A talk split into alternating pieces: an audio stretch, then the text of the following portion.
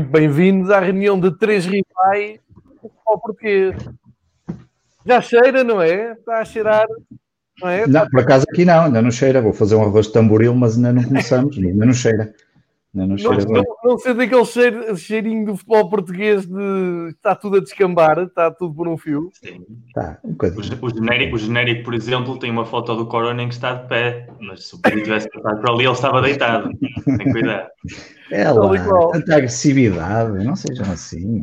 Não, estamos bem. Epá, uh, Fever Pitch três rivais, uh, a horas antes de começar essa fantástica competição que nós temos vindo aqui a elogiar e a pedir que haja mais no futebol português, chamada Taça da Liga. Deu cocó, não foi? Nós fartámos de avisar que aquilo era mais na, na, no nosso calendário. Há uma coisa muito engraçada, portanto, só para relembrar e para quem ouvir isto depois em diferido e depois que é já datado, nós estamos a gravar isto às 6 da tarde, dia 19, dia do primeiro jogo da Final Four da Taça da Liga, horas antes, portanto, do Sporting Porto. E, eh, epá, como sabem, tem, tem havido um 31, de tal maneira que o Pedro há pouco até perguntava com alguma um, pertinência, há mesmo jogo. Um, sabem porque é que a gente está aqui um bocado na dúvida se há jogo, se não há, e estou a falar nisto tudo? É que alguém tem que ir acordar a doutora Helena Pires e a Sónia Carneiro, o Pedro Proença. não sei desse pessoal. Esse pessoal. E estou preocupado até com o Pedro Proença, que ontem apareceu na Sport TV, numa emissão em direto do estádio de Braga à noite. Pá, aquilo não é saudável, pá. Deviam estar cerca de menos 10 graus. Eu estava a fazer uma emissão no Pedreira à noite uh, para, uh, a falar da taça da Liga, que é uma estupidez, que nem falaram da taça da Liga. No fundo, tiveram a falar do clássico que uh, agitou também o nosso bolo. Bom, seja como for, ponto de ordem na situação. Vamos aqui tentar falar um pouco de tudo. Toda a gente aqui quer desabafar. O Miguel está cheio de vontade, já me disse. Uh, vamos dividir isto entre Clássico e Sporting Rio Ave, para já, na primeira ronda, na primeira rodada, uh, para que todos possamos dizer o, o, que, o que nos vai na alma, e depois uh, atiramos para o dossiê Taça da Liga e todos os derivados à volta, não é? mas para não cair aqui no esquecimento, começamos então pela, pela jornada, onde toda a gente uh, conseguiu, uh, nem é perder pontos, toda a gente empatou, porque só se perdia pontos se o Braga tivesse ganho, o Braga conseguiu ainda perder pontos para os da frente, e se calhar isso diz muito a candidatura ao título do Braga. Ora, Agora ela está tranquila em relação ao Braga já. Tranquilíssima em relação a tudo, não é Braga, em relação a tudo. Essa é, é uma grande verdade. Olha, está-me ligado, deixa eu ver se é o Proença. Não, não é, pensei que era o Não, sabes quem é que eu lembrei? Da Helena Pires podia estar a ligar para vocês aterrarem e irem jogar. Uh, já que fez isso Já há fotos no Twitter do Porto com o balneário preparado, portanto o jogo vai mesmo a ver, não é? Eu acabo de ver isso é agora é uma foto. Eu acabei de ver agora aqui uma foto do Twitter do Porto, uh, no recorde, penso eu, sim, uh, balneário não há, preparado. Não há portanto, uma palavra oficial. Já lá vamos. Deixe só isto, não há uma palavra oficial da Liga Portugal o dia todo. Todos os jornais online andaram a disparar casos Covid no Benfica, acusações do Porto, respostas do Sporting, o Braga a vir ao barulho com o Carvalhal a falar e zero da Liga, zero. Porque estavam todos Portugal, a pintar paredes e. No, e dia em que Portugal passa, no dia em que Portugal passa pela primeira vez os 200 mortos. Os, exatamente. Enfim, já lá vamos. Uh, vamos então recolher. Campeonato Nacional, grande expectativa ali no, no Clássico. Um a um, Uh, grande alívio por, por, parte, eu diria, do, dos benfiquistas, não só pelo, por não terem perdido, e já lá vou explicar um pouco melhor esta minha teoria, mas também pela exibição que foi surpreendente para aquilo que o Benfica vinha a fazer, não só nos jogos com o Porto, mas também nos jogos do, do campeonato.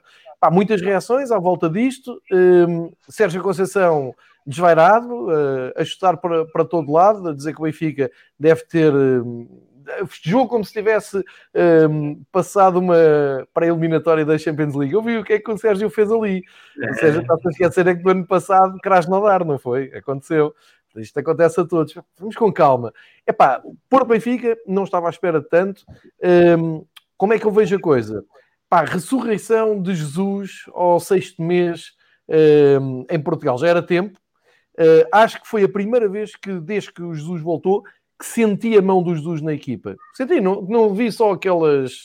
A, a, conversa, não é? Conversa, a garganta, tá, tá, estamos muito fortes, ganhámos ao Famalicão por 5. Tá, não foi isso. Foi parar, espreitar o que é que estava feito, analisar o jogo da Supertaça, por exemplo, porque eu não posso pôr o jogo da Taça de Portugal ao nível da Supertaça. Para mim foi a mesma coisa, não é? Enquanto adepto, foi, soube bom mesmo, foi, foi horrível. Mas para os Jesus não, não teve nada a ver com a taça, portanto olhou para a Supertaça, ponto de partida de trabalho da Supertaça, olhou para o jogo do Dragão, olhou para a classificação, que foi o que eu sempre disse aqui, era importantíssimo a gente contextualizar o que ia ali fazer e não ir de cabeça perdida a pensar em recordes e a pensar em salvar épocas e por aí fora. Epá, e o Benfica apresenta-se, não, não vou dizer o contrário, quando vi o 11, trouxe o nariz, disse, epá, isto está aqui qualquer coisa, mas é disto que eu estou à espera quando o Jesus vem, para o bem e para o mal. Porque vocês vão dizer assim, uma vez ele inventou o voo 5 no Dragão. Sim, eu estava lá e, e, assisti a esse momento, mas são muitos mais os jogos, nomeadamente até, alguns até a nível internacional, como uma dupla, uh, uma dupla não, um duplo confronto com os Juventus nas meias finais da Liga Europa, em que ele foi uh, exímio na preparação dos jogos. Ou seja, eu quero é este Jesus. Olhou para o jogo, o que é que ele pensou? Ala, ala do Porto, do lado direito, fortíssima, Corona, grande jogador, Marega vai desequilibrar ali, o que é que eu vou fazer? Vou pôr o Nuno Tavares, que é um rapaz alto, forte, saudável, vou pôr o Grimaldo, que é um jogador muito explosivo, com muita verticalidade. Pá, no papel, se vocês me perguntassem há oito dias, eu dizia, hum, acho que não, Pá, sim senhor, tiro, tiro o meu chapéu, bem preparado o jogo, bem pensado, estagnou ali o lado direito. Pá, não vou dizer que desapareceram do jogo, do jogo os Maregas e os Coronas, como ele disse, porque não é verdade, mas percebo o que é que ele quer dizer com aquilo na maneira como preparou o jogo. Pá, depois Rafa, muito bem no, do lado contrário, sempre a vir para dentro, e viu um Porto surpreendido até, não só com as movimentações do Benfica, mas com algo que eu ando aqui a dizer há meses, e ando aqui a desabafar com vocês quase todas as semanas, que tem a ver com uma coisa superior à tática, à dinâmica, à preparação do jogo. É a atitude. É pá, e desta vez viu o Benfica com atitude, a mostrar os dentes. Eu acho que foi a primeira vez que viu o Pizzi a crescer para um adversário. E. e... Sim, por aí. Não, mas aqui tu podes-me vir falar da, da, excessiva agressividade e podia dar a segunda amarela e por aí fora. Eu uh, até vou concordar contigo, de certeza, nas análises que fazes, mas acho que isto era essencial para o Benfica. Era essencial, porque se o Benfica voltasse a fazer uh, quatro ou cinco faltas como fez com o Rangers e passasse pelo Porto a perder, é pá, acho que não havia volta a dar. Ou seja, conclusão, eu acho que Jesus conseguiu convencer os jogadores a terem um compromisso.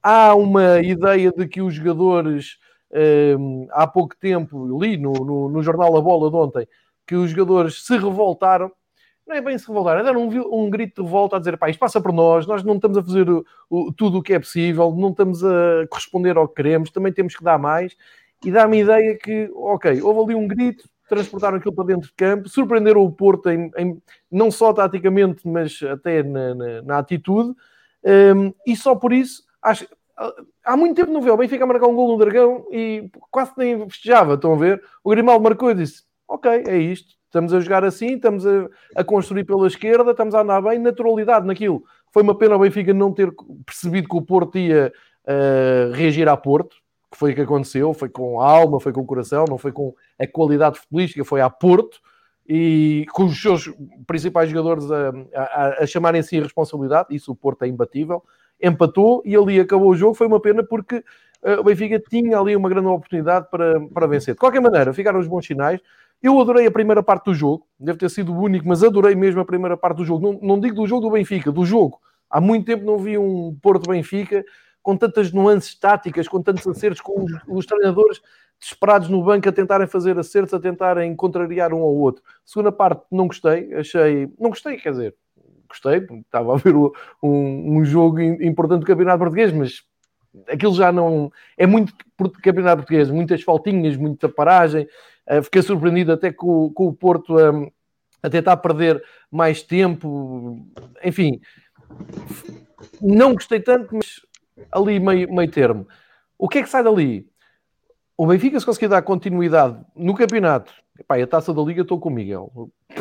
A taça da Liga é, é, um, é, um, é aqueles aperitivos que comes antes do jantar, não é? Vamos, vamos olhar para aquilo com curiosidade. Mas no campeonato, se o Benfica der continuidade àquela exibição do, do Dragão, Epá, sim senhor, acho que podem contar com o Benfica para a luta a sério pelo título, coisa que eu até aqui ainda não tinha visto, ou pelo menos nas últimas semanas não, não tinha visto. Moça no Porto, duvido muito, porque estas coisas é só quando dois grandes clubes se, se enfrentam é que acontece. Aliás, o Jesus já nem vai poder. Um, tu podias dizer assim: ah, Benfica arranjou ali um 11 finalmente. Não, não, não vai poder jogar agora no próximo jogo com o Nuno Valente, com o Nuno Tavares e o, e o Grimaldo. Pelo contrário. Claro, pelo, pelo contrário.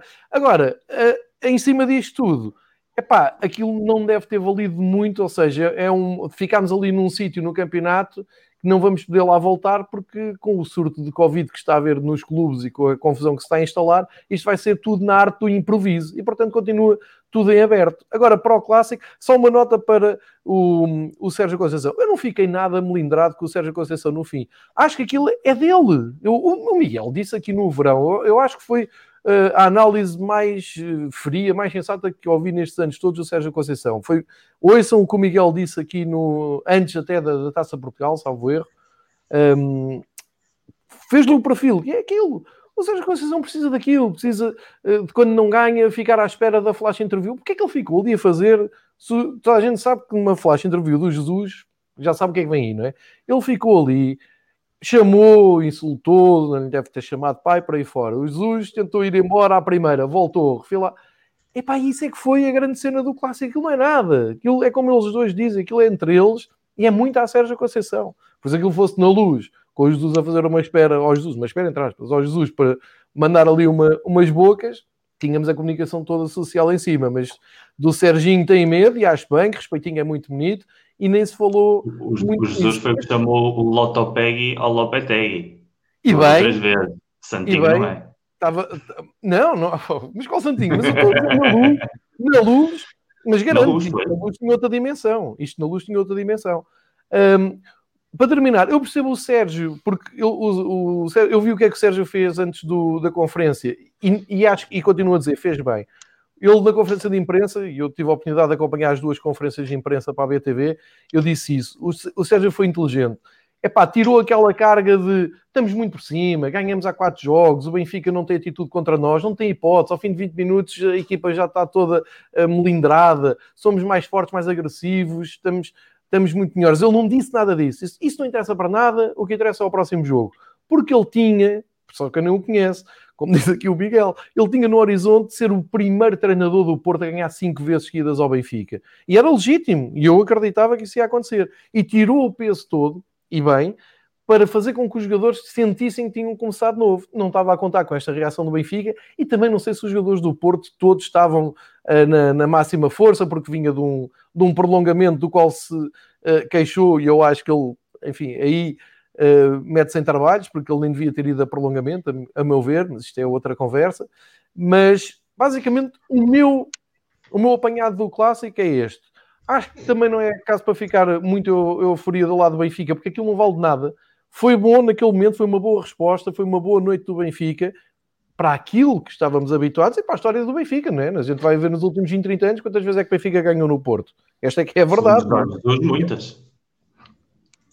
Ele disse isso, mas, mas disse mal. Ele disse, isso, ele, disse isso, ele disse isso porque é o Jorge Jesus, que é uma pessoa que foi 27 vezes ao Dragão, em 27 vezes ganhou 3, mas gosta é, de passar o percurso que é um triunfal, quando aquilo foi um empate que, com as oportunidades que houve na segunda parte, tinha dado sempre estava, empate. Eu hoje estava a recordar o fim de uma taça da Liga em que ele diz, uh, de 2013, que a gente ganhou, e que ele diz assim ah, isto no futebol importa é estar nas finais. A Alemanha já foi várias vezes ao Mundial e só, à final do Mundial e só ganhou uma, mas vai lá. A Alemanha três vezes. Ah, em, em, 2013, em 2013, ele, como é um intelectual do futebol, tinha feito a separação entre a República Federal da Alemanha e a Alemanha sozinha. Não, não podes contrariar uma pessoa que é uma estudiosa do jogo e é uma eu, pessoa altamente habilitada eu para falar. simpatizo imenso com a figura do, do Jesus, eu não ligo nenhuma àquela, àqueles atropelos, tento decifrar o que está ali. Um, epá, e acho que houve boas notícias naquilo. A maneira como o Benfica jogou, a maneira como o Jorge Jesus pelo menos pensou o jogo, porque a, a malta dizia assim: ah, ele, ele não refila, ele está apático. Eu não quero saber disso. Eu quero é sentir que, porque ele é um belíssimo treinador, eu acho que ele é um ótimo treinador e não estava a sentir diferença nenhuma para, nem para o Veríssimo, nem para o Laje dos últimos tempos. Isso estava-me a preocupar. E, e desta vez já vi. Pá, arriscou, podia ter corrido, corrido mal. Correu bem, não correu muito bem, porque correr muito bem era ganhar. Correu bem. Não é para ficar eufórico? Não. Não é para o Porto também ficar naquela azia? Não. Mas eu percebo a azia do Sérgio, que é um homem de recordes. Eu percebo perfeitamente que ele queria ficar na história do Porto com cinco vitórias sobre o Benfica. Não aconteceu, paciência. Temos campeonato, acho eu, porque do, do Sporting Rio Ave, pá, aquilo que eu vi. Hum, Epá, acontece, eu acho que e vai acontecer mais. Acho que o, o Sporting acabou por ser vítima da, daquele trio que ainda por cima já vestiu a camisola de Sporting. Ouvi o Ruben Amorim e continua a dizer: o Sporting vai continuar a ser candidato ao título porque tem um treinador muito inteligente. Quando o Ruben Amorim disse que jogaram pouco, que se divorciaram do jogo no início da segunda parte, que precisam de mais, epá, não é aquele Sporting do Ei, empatámos e, e hum, está tudo contra nós e tivemos muitas artes. Já, já passaram essa parte, quando foi o Famalicão, que é o mundo contra nós e o VAR e o árbitro e prendam todos e tal. Já passaram essa parte. O Ruben está a fazer um bom trabalho até a nível mental em Alvalade, porque normalmente isto Alvalade era um choro todo também. Desta vez não, ele disse, pá, não, temos de ser melhores. Choro, choro, choro J. Marques. Deve estar a confundir. Choro já Estás depois do clássico, passo para o meu amigo Miguel, estamos a falar do clássico. Eu, Choro eu, já estamos a ter uma conversa, estamos a ter uma conversa entre amigos digna e tu vens digna. aqui começas a chafurdar, ainda nem sequer chegámos à parte do chafurdanço. Cuidado. Choro, J. Marques. Epá, não, lembrei-me, foi, falou o João, falou em choro, Calimeiros, eu lembrei-me de J. Marques, foi só por isso. Estou a brincar, faça favor, seu Miguel, é a palavra. É, olha, a frase do Manuel é perfeita. O Benfica saiu vivo e, e não esperava. E, e, eu vejo, eu vejo o jogo de uma perspectiva muito concreta. Uh, há várias coisas de falar sobre o jogo. Tu não falaste sobre a arbitragem, eu vou ter de falar porque acho que é não necessariamente pela, pela, pela escandaleira em si mesmo, senão pelo que é o nível habitual em Portugal, porque voltamos ao de sempre. O Dinho Lopes não teria expulso o Taremi, foi o VAR que expulsou o Taremi. Ou seja, esse é o nível da arbitragem em Portugal. Tu podes distribuir o que tu quiseres, que contas com a conivência dos árbitros. Não tinha havido VAR, o Taremi não tinha ido para a rua, e o Taremi tinha de ir para a rua, obviamente, porque aquelas entradas não têm lugar no futebol, nem no Dragão, nem na Luz, nem no Burkina Faso. Falando Mas tu também achas estranho o árbitro não conseguir ver isso, não é? É que essa é que é a grande questão. O que é que passa quando cabeça do árbitro ali à frente, vê aquilo e diz assim, amarelo, pá, por, porque é, é, o, é o típico. Já para falar no castigo, há um bocado brincávamos com isso. Agora dizer o Taremi levou um jogo de castigo, saiu há pouco. O Messi, por uma coisa que não tem metade da, da, importância nem da violência, levou dois jogos e, portanto, não há critério nenhum. É, é como o Miguel diz: quer dizer, o árbitro está em campo não vê, o VAR. Enfim, olha, desculpa lá, mas tens que o expulsar porque é desagradável. Foi uma entrada desagradável. E depois no castigo o jogador também não sente que tenha feito uma coisa por aí além. Assim, pá, entrei a matar no adversário um jogo castigo. Está bom, posso fazer mais. Desculpa interromper. Nada, falando do jogo. Há uma coisa que eu acho muito curiosa, que é a sensação de sobrevivência diz muito em que estado emocional é que está o Benfica antes do, antes do clássico, o estado emocional em que está o Porto e a posteriori. Eu acho que é o que tu dizes. Para o Porto, este empate não, não afeta. Ou seja, é um, é um resultado que é positivo, porque não é uma derrota com, com o rival direto, porque o Benfica não deixa de ser um rival direto. Uh, depois de, do investimento brutal que houve, já falámos aqui muitíssimo sobre isso, depois de toda essa dinâmica com que o Benfica começou o campeonato, uh, com um favoritismo declarado pela forma como tinham trazido o Jesus, tinham trazido vários jogadores uhum. de primeiro nível, sabendo as, as situações de circunstâncias financeiras em que está o Porto. De repente, o Porto chega ao o Benfica chega ao Dragão, já tendo perdido a Supertaça num jogo onde acho que falámos aqui é, e acho que é comum de acordo de que nem sequer esteve em campo. Estiveram as camisolas, mas não esteve mais nada. Uh, e eu acho que eles passaram do 8 ao 80. O Jesus viu o jogo da Supertaça, viu que faltou ali de tudo, porque faltou ali de treinador, faltou ali vontade dos jogadores, faltou ali organização tática, e então decidiu ir ao Dragão tentar ser Porto. Porque o que eu vejo naquele, naquele esquema tático que ele propõe, uhum. ele tem no banco jogadores como o Valde Schmidt, como o Everton, jogadores que chegaram este verão com pompa em circunstâncias, jogadores de um talento absolutamente brutal, do melhor que era na Liga Portuguesa, mas num jogo a sério, ele decide apostar por jogadores mais, mais de contacto físico, mais de transição rápida, um, um modelo mais Sérgio Conceição do que propriamente mais Jorge Jesus, no sentido mais estético, ou seja, o homem que acunhou a expressão da nota artística, afinal o que foi vestir o fato de macaco, porque uhum. sabia que se fosse com a nota artística não saía vivo do dragão. Lá, Isso automaticamente é uma vitória moral para o Porto, porque significa que se queres competir de igual tens de jogar com as mesmas regras, ou pelo menos com a mesma mentalidade. É aquilo que eu sempre digo. se querem levar o jogo para esse campo, o mais provável é que saiam a perder, porque o Porto tem muitíssimos anos dessa cultura, muitíssimos anos dessa dinâmica, e isto foi mais um exercício de sobrevivência do que propriamente um exercício de autoridade. Como tu dizes muito bem, este é um 11 que não se vai repetir, porque é um 11 que não tem viabilidade. O Benfica não ganhou uma equipa, o Benfica não ganhou um 11 titular, o Benfica não ganhou uma dinâmica, o Benfica sobreviveu a ir ao Dragão. Independentemente depois do, do spin que se possa dar a isso, houve uma primeira parte do Benfica em que a equipa nas transições jogou muito bem. O Rafa fez um excelente jogo porque soube aproveitar aquele espaço débil que o Porto tem entre os laterais e os centrais, sempre metendo-se de, de, fora para dentro. Uh, a linha do lado esquerdo funcionou na contenção e também soube criar mais ou menos, mas não houve muito mais. Ou seja, o, o Weigl esteve certinho no meio campo, o Pizzi esteve-se a movimentar no meio campo, mas não houve ali um avassalamento tático, não houve um domínio, o Benfica marca 10 minutos depois, o Porto empata, a partir daí oportunidades para ambos lados, não houve nunca um, um, domínio muito claro até à expulsão do Taremi, mesmo com a expulsão do Taremi, o Benfica não voltou a ter oportunidade de gol, esteve 15 minutos a jogar contra 10 e a última grande oportunidade de gol é a do Marega, já o Porto jogando contra 10 que podia ter empurrado praticamente sozinho e não sei o que é que ele quis fazer, rematar com a barriga ou o que quer que fosse, porque ali uh, um avançado com um pouquinho mais de qualidade provavelmente teria feito golo. E eu nem quero imaginar o que teria sido o discurso se o Benfica, depois de todo o planteamento que fez, acabasse por perder esse jogo contra 10, a 2 minutos do fim, com um golo em contra-ataque. Então aí já seria rasgar a Carmen Trindade, já é, é loucura, não vamos lá com os jogadores de talento, é magia do futebol. Macaco, não vamos lá de nenhuma maneira. Essa é, é como diz Jesus, é a Alemanha é campeã do mundo uma vez, não, não dá. Agora, uh, o, o facto de terem seguido essa linha, para mim é um triunfo emocional para o Porto, acho que o Porto sai mais reforçado do que nunca porque triunfou a sua maneira de ver o jogo, que não é a minha maneira de ver o jogo, que eu já disse aqui muitas vezes, mas o que se jogou, jogou só que o Porto tem jogado. No, o Benfica é que foi jogar à maneira de jogar do Porto.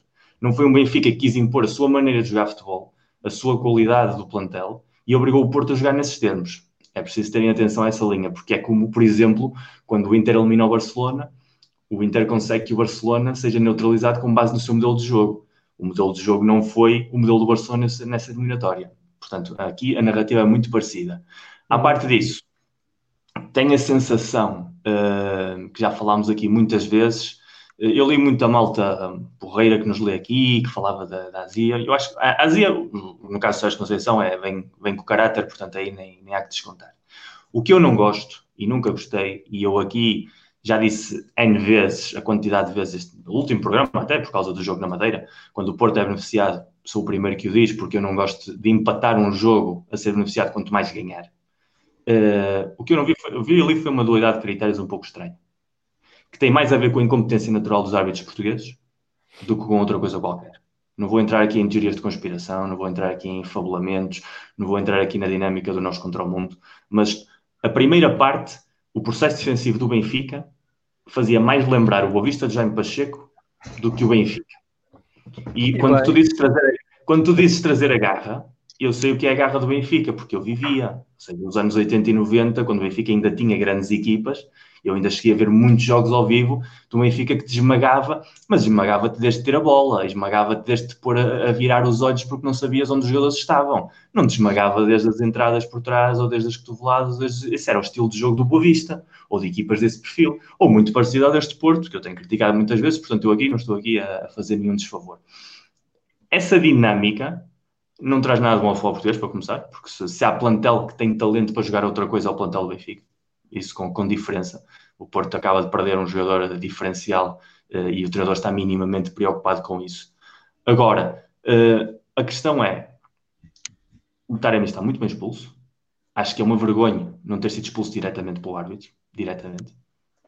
Mas vimos ali uma série de lances com o Pizzi, que, por favor, todos nós sabemos que numa situação diferente, o Pizzi não tinha acabado o jogo também. Com o resultado até podia ter sido diferente. Seguramente o Porto chegou ao ponto de ganhar com 10, o Benfica podia ter ganho o jogo empatado a 10 ou com menos um jogador. Isso é completamente irrelevante.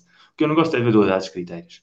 E não gosto de ter a sensação de que é necessário ultrapassar essa linha para ser competitivo. O Benfica não precisa disso. O Benfica já é competitivo por si. E eu duvido muito que o Jorge Luz seja capaz de convencer os seus jogadores a jogarem assim nos próximos jogos. Com equipas que não são o Porto por isso é que eu não estou muito preocupado, porque eu vi claramente que este foi um plano anti-Porto.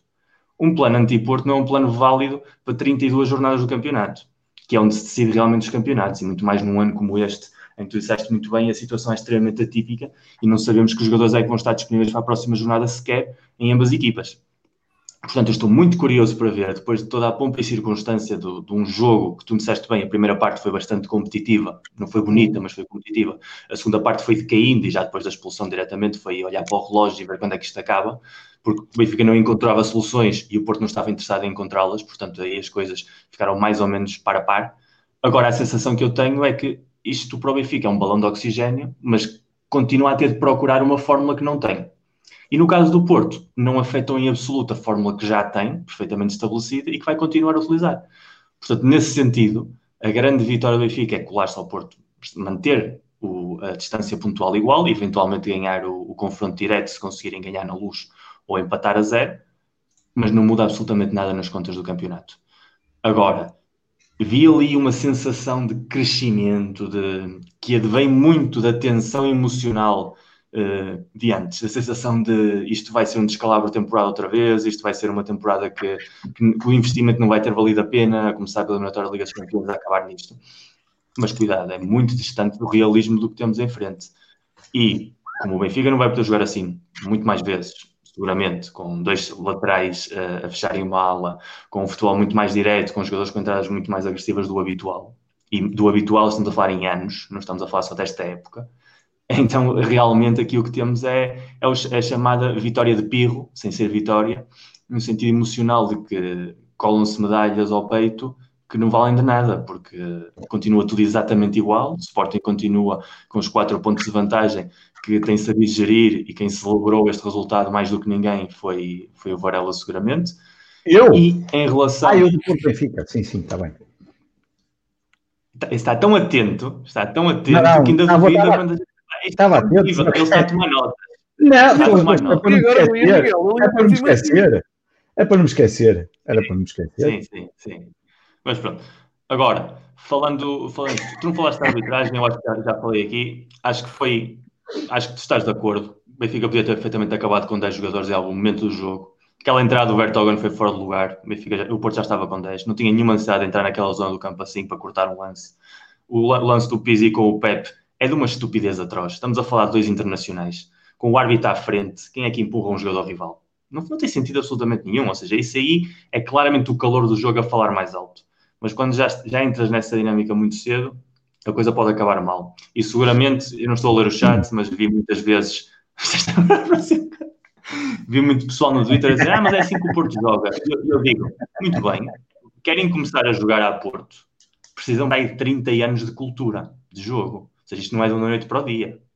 Portanto, e se o Benfica, que era a máxima referência do futebol português, desde mais ou menos finais dos anos 50 até finais dos anos 90, agora acha que para competir tem de jogar a Porto, então acaba de dar a maior vitória emocional que o Porto alguma vez podia ter tido. Muito mais do que ganhar cinco vezes seguidas.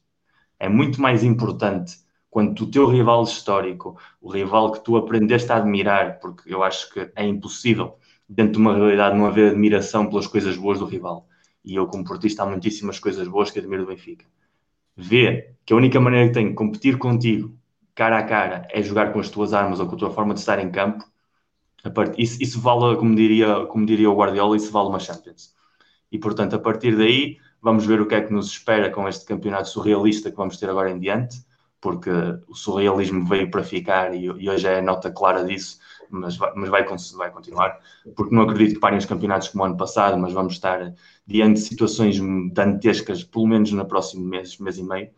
Mas eu acho que o Porto está, inclusive, mais reforçado para o Benfica neste clássico, por muito que se ter, ter parecido exatamente o oposto. Varela? Ah, já posso falar? Que é Mas estás a preparar o podcast? 29 minutos, hoje deixámos de cedo. Não está mal, meia horita. Hoje até está um bocadinho mais cedo, antes dos 30 minutos, não, não está mal. Já adiantaste aí dois podcasts. Já, é, pois, a brincar, a brincar, este é o terceiro, ainda tenho um para fazer na sexta. Ah, Mas pronto, tirando, tirando é isso, é. essa é que é, exatamente. É claro que isto, as minhas férias nas Bahamas não se pagam sem. Claro. Sim, não é o avião não anda sozinho. Exatamente. Ora bem, então, do, do, do clássico, deixa-me já dizer, há bocado o Miguel estava a dizer que. Claro, ficado, que eu, não, que eu tinha ficado contente. Ah, eu não fiquei contente, eu vi o jogo e, e, e o Porto e o Benfica empataram. Eh, mas eu, eu, fico, eu fiquei, eu estava tão chateado com o jogo do, do Sporting que, que nem dava para ficar bem contente com aquele com o empate que vocês acabaram por conseguir e que nos podia podiam ter deixado a seis pontos, que era o que o Sporting devia ter feito, e, e que não foi. Um, e pegando aqui nas palavras do João, há pouco sobre o Ruben Amorim, que são, que são elogiosas e, e, que têm, e, que têm, e que têm razão de ser, é um facto. Há ali, houve ali uma mudança muito importante na forma de comunicar. Eu diria que até o, Bruno, o Ruben Amorim é provavelmente o melhor comunicador que nós temos no Sporting, desde que esta direção tomou conta do clube, um, o, que é, o, que é, um, o que é espantoso um, melhor, então, melhor até que o próprio diretor de comunicação do, do próprio clube. Mas, mas, mas a verdade, e eu percebo o que o Ruben Amorim diz, mas a verdade é que é o segundo jogo que o Sporting perde, na minha opinião, por culpa de, de Ruben Amorim. Não quero dizer que o Ruben Amorim, obviamente... Não perdeu, quem empatou? Sim, perde não, pontos. Não foi perder. não terem ido a jogo, já não estou a entender nada. É? Não percebi. Podemos considerar que é para o Sporting. É um não terem ido a jogo. Pá, não sei, isto, é, já pelos vistos o Nuno Mendes e o Sporá não podem ir a jogo porque a DGS não deixa. Já entrou, portanto, o J. Marcos deve ter ligado para a DGS e a Graça Freitas ligou para o Proença e o Proença, entretanto, avisou que chegou ao estádio que, e avisou o Ruben Amorim que não pode jogar com os dois jogadores. Bem, irrelevante, que eu na minha, na minha modesta opinião também não, não os colocava nem os levava um, para, para jogo. Um, portanto, em relação ao jogo com o Rio Ave, o Sporting, eu vou ser sincero, perde, ou perde dois pontos e de um jogo.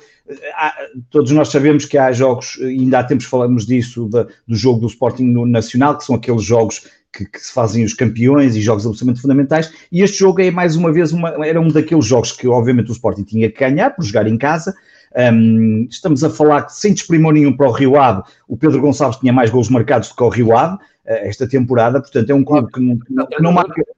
É?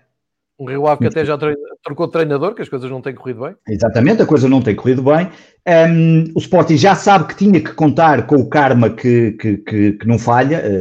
Uh, o gol do Rio Ave, uh, os três últimos toques são três jogadores que passaram no Sporting.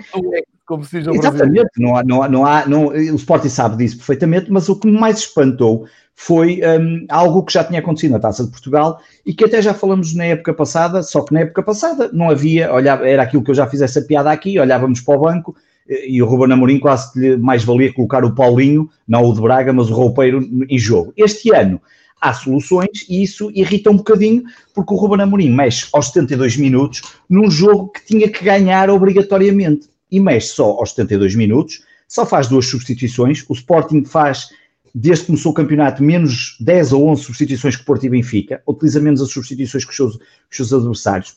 É um indicador, não, não, não pode não querer dizer nada, pode querer dizer muita coisa, mas fica só fica essa nota.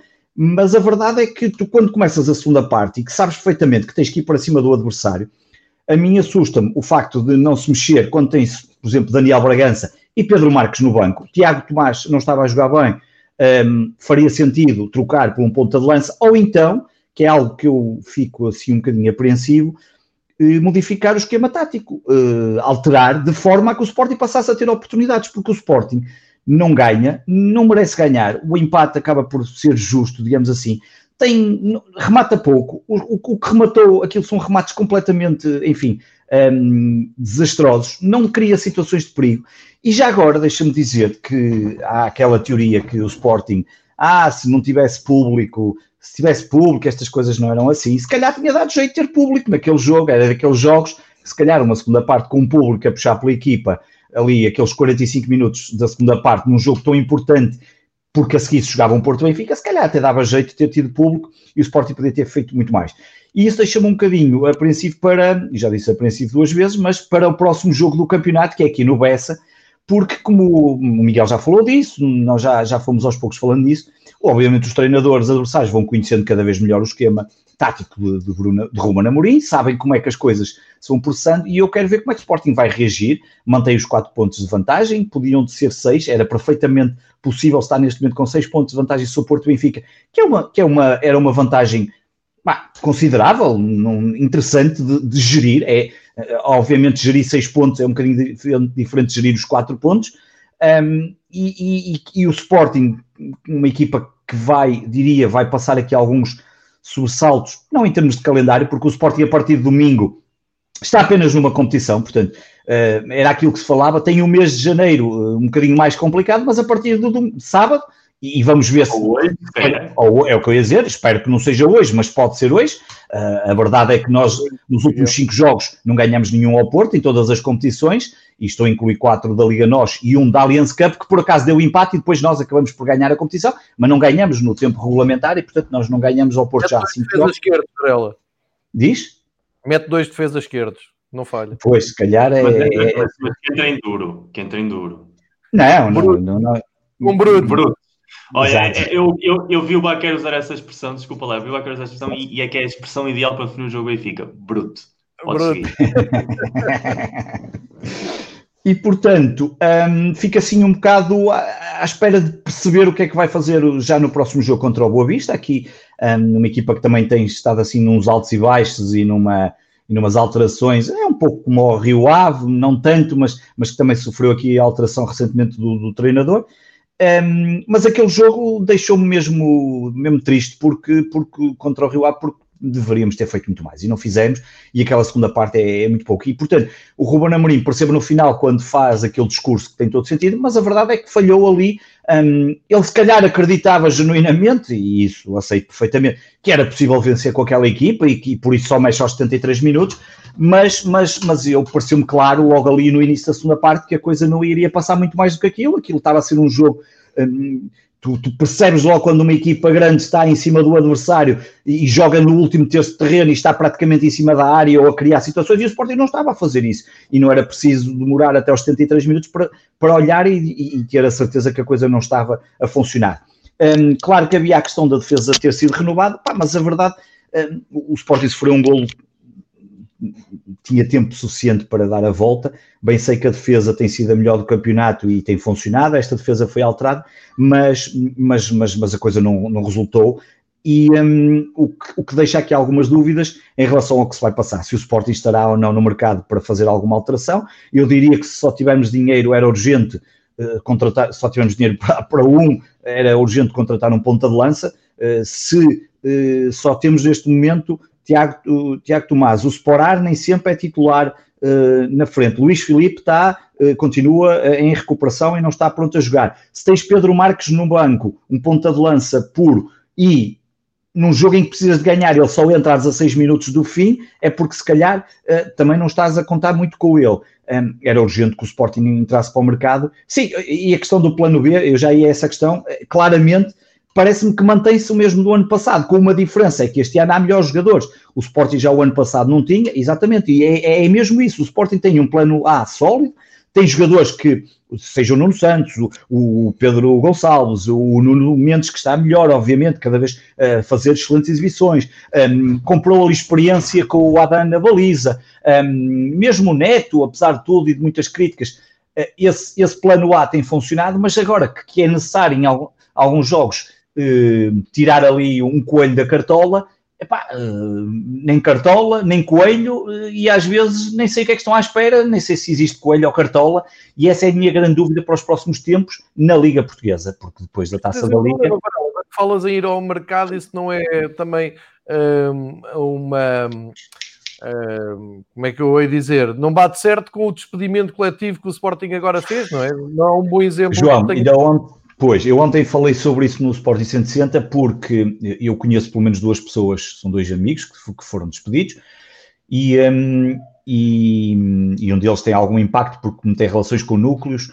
Um, diria que, e já, já houve textos a rolar de núcleos a dizerem que não fazia sentido e depois entram as cavalas e essas coisas todas, mas há, há um lado, para mim há um lado crítico que é, num momento tão complicado da, da vida e, e, e, do momento que passamos económico e destas questões da pandemia, de um momento para o outro, despedis 20 pessoas, um, neste momento tão crítico, uh, é, é, é, estranho. É estranho e, e, o, e, o, Sporting não é nenhuma Santa Casa da Misericórdia, obviamente, mas há aqui uma certa responsabilidade social e custa-me ver de um momento para o outro 20 pessoas, pá, não faço a mínima ideia se ganham muito ou pouco, serei, tenho a certeza que alguns não ganharão muito e, portanto, não, não, não, terão que arranjar rapidamente trabalho para continuar a viver, mas depois fica a pensar, depois, depois há o discurso do Sporting, que supostamente no documento estratégico vamos poupar um milhão de euros, bem, então se vamos poupar um milhão de euros com 20 jogadores, com, 20, com estes 20 elementos, que contas são estas? Faz falta realmente as Assembleias Gerais para, para, para as direções explicarem o que é que está a passar, porque, porque, porque há pouca informação. É, era um mau sinal, não é? Até é, socialmente, é, assim, olha, é um não para esta gente, mas vamos buscar aqui um jogador é, é, claro que é. Não, não faz sentido, não, não, não faz sentido, não faz sentido, mas um, quem tem acompanhado o Sporting de, pro, de perto sabe que estão-se a dispensar funcionários agora, as modalidades estão a diminuir em toda a linha, à exceção do basquetebol, um, agora foi buscar mais um reforço, mas estão a diminuir em toda a linha as modalidades. O gabinete olímpico está satisfeito, o gabinete das modalidades, que é liderado pelo, pelo, pelo Miguel, também já, já desapareceu todo, foi todo. Foram os dois que lá estavam, dois ou três, já vão nesta última de, dos despedimentos. Um, Fala-se que aquilo é para profissionalizar. Bem, enfim, eu gostava era que se profissionalizasse. Eh, era, estes despedimentos eram evitáveis, se é que se é que podemos dizer assim, porque eu também não posso avaliar, porque eu não conheço as pessoas que foram despedidas e não faço não tenho a mínima noção se operacionalmente faz sentido ou não, que elas sejam despedidas ou não, porque não estou lá no dia a dia, terei a dúvidas de um ou outro caso, mas o preocupante é que pá, despedes assim 20 pessoas num momento destes, mas gastas dinheiro em barda com camachos o Ilori, o Ilori tu nem ouves falar, o Ilori, que é provavelmente, e só vou para terminar, que é provavelmente a maior estupidez que esta direção de Frederico Varandas fez. Um jogador que, quando foi para ir para fora, a birra que fez, e agora, como ganha 1,2 milhões de euros por ano, é óbvio que nem se ouve falar. Deve estar em casa a fazer receitas na Bimbi, a fazer um, umas comidinhas sossegadinhas, a ver uns jogos e a jogar Playstation, porque, porque não, nem, nem lhe interessa, nem propostas aceita para sair, porque, meu Deus, vou agora sair quando ganho tão bem e estou aqui em Portugal, passo não sair de casa, não apanho Covid, portanto estarei aqui bem, não falta Netflix, HBOs e essas coisas todas, dinheiro tem isso para ele, e portanto tu ficas assim, gastas fortunas em jogadores que não fazem sentido absolutamente nenhum, Pá, já nem vou perguntar o que, que para que é que fomos buscar o Antunes, se era pela experiência, se era pelo, pelo que é que ele é, porque é que ele não entra, porque é que não joga em alguns jogos, será que hoje vai entrar, nem faço ideia, um, e portanto eh, é um bocado, é um bocado estranho. Mas, João, é, é, percebo o que dizes, mas nós precisamos de um ponta de lança. Agora, não sei se vamos ter essa capacidade de ir ao mercado buscar um ponta de lança, porque o Sporting não vive propriamente, um, em, em, eh, não, não tem condições financeiras neste momento muito saudáveis, mas, mas que nós precisávamos de um ponta de lança, precisávamos, sob, sob pena de hipotecar, para mim, aquele que é um dos principais objetivos, obviamente que é pelo menos ficar em segundo lugar. Acho que o segundo lugar é, é fundamental pela tal entrada direta na Liga e o encaixe financeiro que tens, e obviamente pela, pela, pela luta pelo título, porque nesta altura, e, e, nesta, e já falamos disso aqui há duas semanas, é óbvio que o Sporting luta pelo título, é candidato a ser campeão, eh, pode no final não, não ser, mas neste momento é, e portanto tem que ter as melhores armas, e, e eu tenho receio que o plano B efetivamente não funcione e não exista, sequer exista, e isso pode ser preocupante para os próximos tempos. E ao dia 2, campeonato encerrado, agora parado, vamos esperar uh, pelo regresso do campeonato, ver essas movimentações e entramos aqui numa, eu vou-lhe chamar uma Twilight Zone do futebol português, que é a nossa querida Taça da Liga. Epá, eu estou à vontade, nós os três aqui estamos à vontade, uh, estão aqui meia centena de pessoas a, a, assistir e a comentar aqui no chat, são todos muito bem-vindos aqui ao Fever Pitch e à reunião dos três rivais. Para quem não, não nos conhece e quem não acompanha o, as nossas uh, prestações, vamos chamar assim, nos últimos tá meses. Dizemos aqui, desde o primeiro dia, acho desde a primeira reunião que nós falámos aqui da Taça da Liga, que dissemos, a Taça da Liga em si é uma aberração. O modelo competitivo é de terceiro mundo, o facto de eles quererem sempre os mesmos clubes, os melhores clubes portugueses, numa Final Four, não tem paralelo na Europa toda. Não há, a Europa anda-se a, a, desvincular da taça da Liga e Portugal insiste nisto. E tudo se resume em algo que dissemos. Eu penso, foi logo na primeira reunião, mas vou aqui recuperar. E porque fui uma das pessoas que disse isso, vou assumir. A taça da Liga está para a Liga, como a Supertaça está para a Federação. E em Portugal temos a Liga Portugal de um lado, temos a Federação do outro, e ambas querem mostrar muita competência, muito orgulho e querem ser muito vaidosas as suas competições. Acontece que a Taça de Portugal é uma coisa digna que já existia há muito tempo e que a Federação até tem dado alguma uh, dignidade nos últimos tempos, apesar de, dos reparos que fazemos aqui. A supertaça já é mais forçadinho, não é? Mas pronto, já se meteu a martelo este ano. Portanto, a Federação também caiu nesse, nesse erro, meter uma. E, e do meu, estão a ver, então, do meu ponto de vista, tinha descartado mesmo a supertaça. Mas estamos a falar de calendário, não é? Foi assim um bocado uma competição séria com um historial maravilhoso. Não te metas com o Supertaça. Tal como a taça da Liga. O historial da taça da Liga é o único digno, tal como o campeonato em Portugal.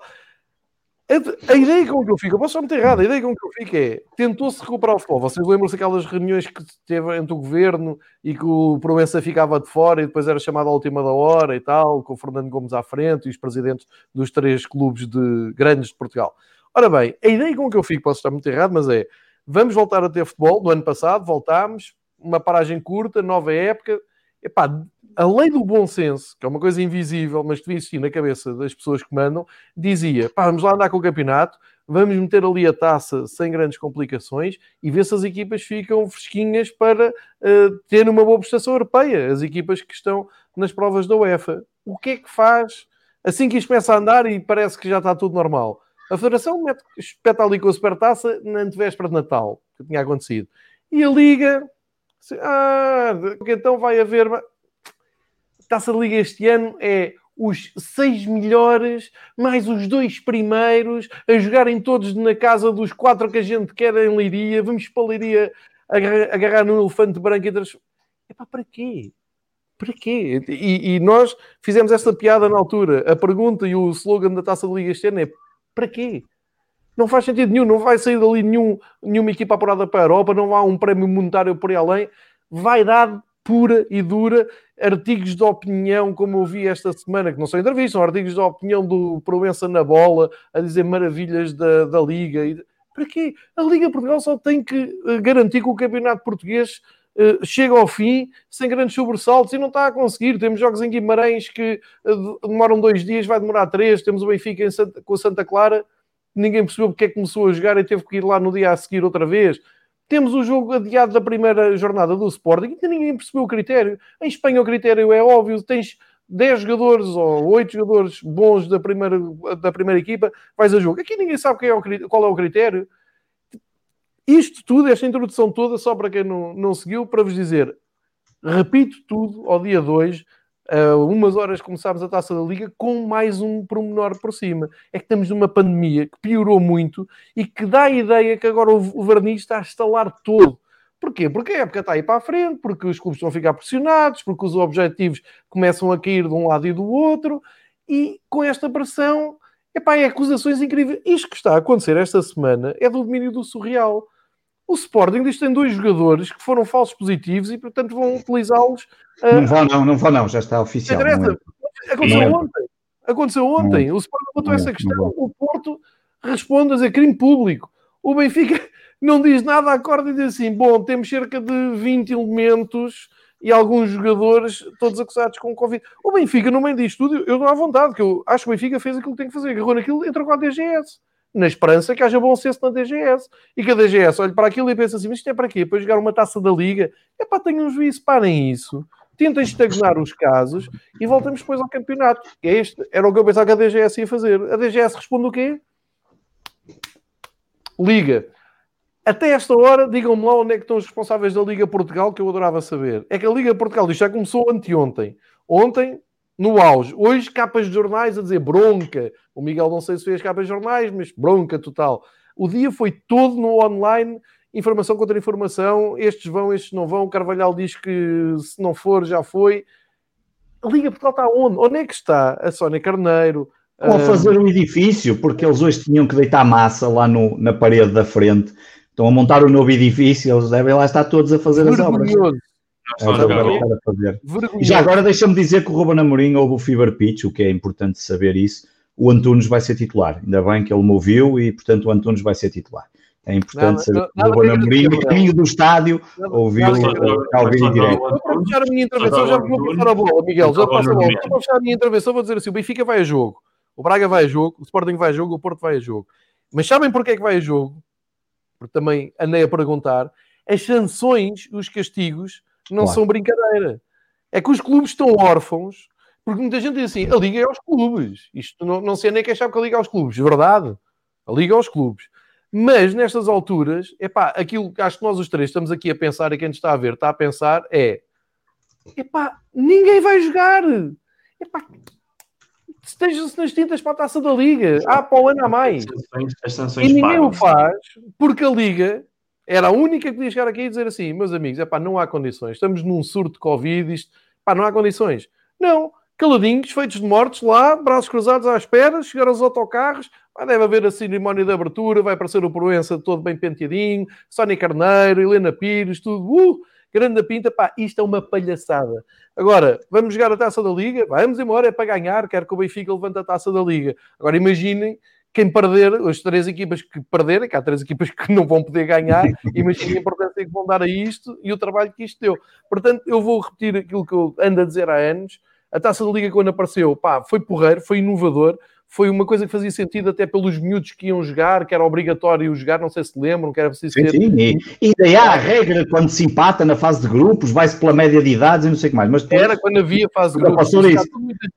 Agora, sim. perderam uma grande oportunidade de evoluir, fazer uma prova engraçada, democrática, uma prova com sentido. Hoje em dia, com as equipas B, com a Liga Revelação, acham que isto faz algum sentido? Ter uma prova... Não, não, não, claro Mas nada, a prova hoje em dia é um baluarte da, da, Liga de Portugal a dizer a nossa vaidade está aqui nesta prova, somos o máximo a fazer uma Final Four e a recuperar. Sabem se tivesse em público, e, e eu disse isto e vou dizer hoje aqui, a Liga Portugal esteve convencida que ia meter 5 mil pessoas no estádio claro. nos três jogos, porque até venderam bilhetes, e eu sei, porque trabalho na bilheteira que, onde se venderam os bilhetes, convencidíssimos que, pá, a viverem noutro mundo, com isto tudo a afundar em números, com toda a gente a perceber que não ia ser possível, eles acreditavam, portanto, eles, a frustração da Liga Portugal hoje em dia é não ter lá público. Sabem porque é que eu acho que ainda bem que não há público? Porque eu não sei se o Miguel já foi, mas eu já fui ver vários jogos a Leiria. Aquilo é o maior pesadelo do mundo para sair dali, porque tens um estádio, tens um par de estacionamento e uma saída. E uma saída, e, claro. Para os vídeos, é, ao nível do, é ao nível do estádio do, do Beira-Mar, do, do, do novo, do Aveiro. É o mesmo estilo. Vergonhoso. E a questão da taça da Liga, o jogo é às 19h45, o Porto vai aparecer aqui às 19h50, como costuma fazer na taça da Liga? Miguel. É para saber se eu tenho tempo. Se é para saber se eu tenho tempo. Ah, deixa-me só dizer aqui ao, ao Filipe Rocha que ele está a perguntar se está feita a loteria. A loteria é só para o campeonato. Eu só faço a loteria para o campeonato. E não sei. não vamos desperdiçar isso para a taça da Liga, ao Filipe, por amor de Claro, olha agora, ainda por cima é, uma, é uma loteria da boa. Aquilo é... Isso, o Filipe tem Albufeira, devia ter juízo.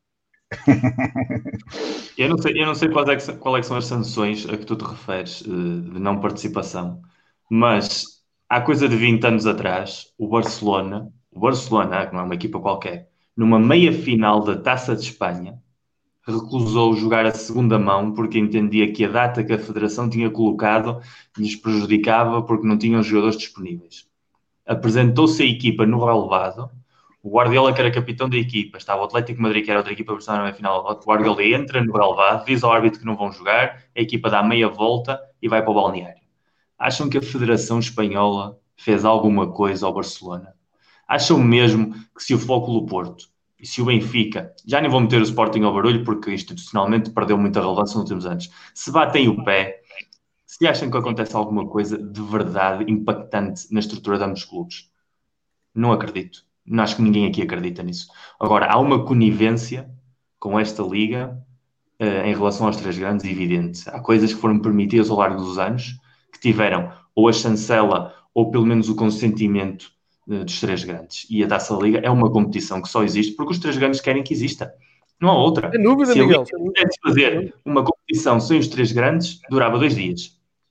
Portanto, tudo o que estamos a ver agora não deixa de ser mais uma das consequências da forma como os três grandes se posicionam em temas fundamentais para o futebol português. Ponto final. Ponto número dois. Uh, temos aqui um médico a ver o programa, o Manuel Neves. Uh, hoje foi o dia, eu vivi aqui eu vivi aqui em Espanha no mês de março coisas terríveis que felizmente em Portugal ainda não aconteceram, mas estão numa perspectiva similar a acontecer ou a começar a acontecer agora. Não é brincadeira nenhuma. Estamos numa situação em que nem quem vive numa borbulha, como a maior parte dos esportistas de elite, se consegue salvar de um contágio que pode ou não ter consequências físicas. onde mais exigiam bom senso, onde mais exigiam saber estar, é quando pior estão todos. Todos, em geral. É absolutamente inadmissível. O Porto já teve. O Pep não foi a jogo, num jogo de campeonato, porque teve um falso positivo. E nesse momento o Porto não o colocou em campo. Não houve aqui, não houve filme, não houve denúncias de outros clubes. Teve um falso positivo, não foi a jogo. Não ia estar a criar uma polémica à volta disso. O Sporting tinha os falsos positivos, não iam a jogo. Ponto. Bom senso. Não sabemos. Eh, estamos num mundo em que nenhum de nós, nenhum especialista consegue dizer nada com 100% de certezas. Há falsos positivos, falsos negativos, há positivos que depois ao segundo teste uh, o resultado já é diferente e aqui o Manel explicaria mil vezes melhor do que nós, algum dia que venha cá e que nos dê mais um belo de bola, mas neste caso o que prima é o bom senso. E o que nunca há nas instituições em Portugal, a começar pelos clubes, é bom senso. E o que começa nessa deriva do Sporting dizer que vai jogar, que depois passa à chafurdice da área de comunicação do Porto, que é tudo menos exemplar no bom senso, desde há muitíssimo tempo. E pior ainda a situação. Escala numa dinâmica que eu hoje vi de várias pessoas ligadas ao Sporting, como adeptos nem que seja, já criarem aqui uma teoria da conspiração de que o Porto tem controlados os laboratórios, porque os e laboratórios. Controla. A sério. A sério. Não, não, era tudo, não, não, era, tudo, não era tudo conspiração, não era tudo conspiração. É, é verdade que vocês tiveram de estágios de borla, aquilo não é mentira. Calma, Miguel, calma. Eu também não quero, nem quero, nem quero levar para o campo das conspirações, que eu nem levo nada disso, nem, nem, tô, nem, tô, nem quero levar para nada desse lado. O, o, o, alta-voz alta não ajuda. Quer dizer, eu sou muito crítico com muitas coisas da gestão do Porto, muitíssimo crítico com muitas coisas.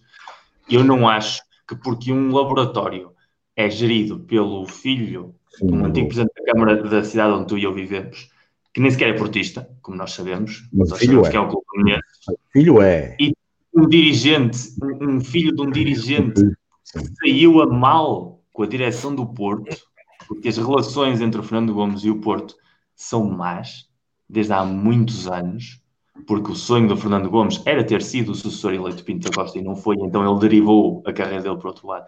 Que me digam que pessoas que têm uma relação tensa, vamos deixá-la assim, concluem para que de repente toda a gente tenha positivos, menos, menos o Porto, até que sim já começam a ter, porque antes do jogo Benfica, o Porto já tinha três ou quatro ou cinco jogadores que tinham tido, tinham tido positivos e não podiam ir a jogo. E, e, o Fábio Vieira, por exemplo, fez muita falta. Uh, havia ali jogadores que não tinham importância no, nos planos de treinador, mas o Fábio Vieira deu. Portanto, essa, esse chafurdar permanente, essa dinâmica de que depois o Sporting, a direção do Sporting Sim. diz que tem provas, que sabe que laboratórios falseiam relatórios.